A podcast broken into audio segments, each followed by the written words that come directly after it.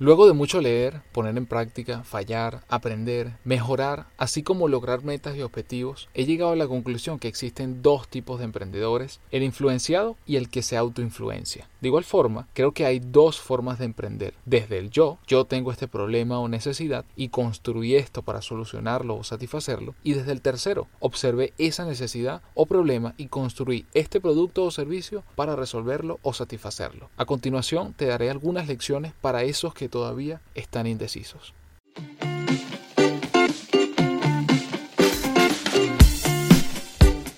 Hola, ¿qué tal? Mi nombre es Renier Chico y bienvenido a Asesor Tech Podcast.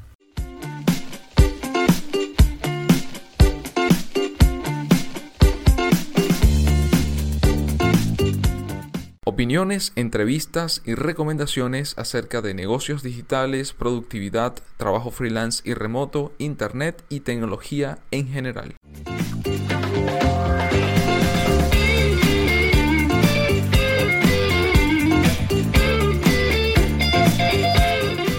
La pregunta del millón. ¿El emprendedor nace o se hace? Ambas posturas, como le mencionaba al inicio, y formas de abordarlo me parecen totalmente respetables, válidas y existen N cantidad de ejemplos que lo comprueban. Lo más importante que quiero transmitir con este podcast y también con el artículo adjunto a él es entender al sujeto, el emprendedor que se hizo o nació detrás de esta idea que la convirtió en esa idea millonaria. En un post anterior y también en un podcast que pronto lo tendrán a su disposición, en ese post comenté y di algunos ejemplos, así como las definiciones de tipos de líderes y liderazgos. Y como conclusión a ese análisis, decidí cerrarlo con una pregunta o comentario a modo de respuesta precisamente a esa misma pregunta y se los comento. ¿Cómo saber si nosotros estamos configurados como líderes? Y en caso contrario, ¿cómo desarrollar estas habilidades en nuestra persona? Es un tema de amplio debate y estudio, pero es necesario descubrir si tenemos algo de líderes y qué cosas nos faltan para lograr serlo a cabalidad. En otras palabras, así como todos nacemos con las mismas posibilidades para desarrollarnos y ser excelentes personas, no es menos cierto que somos moldeados e influenciados enormemente por nuestro entorno hasta el punto o edad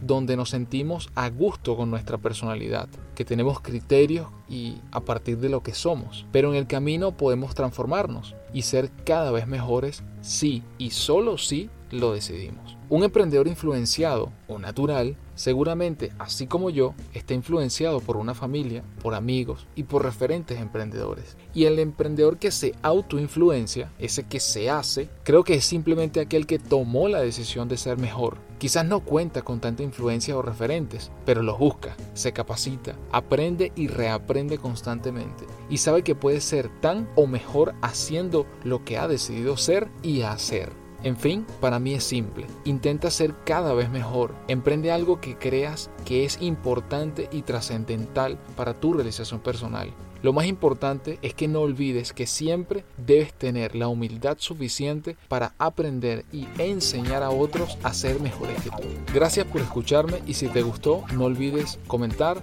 darle like y compartirlo con tus compañeros, amigos y familiares.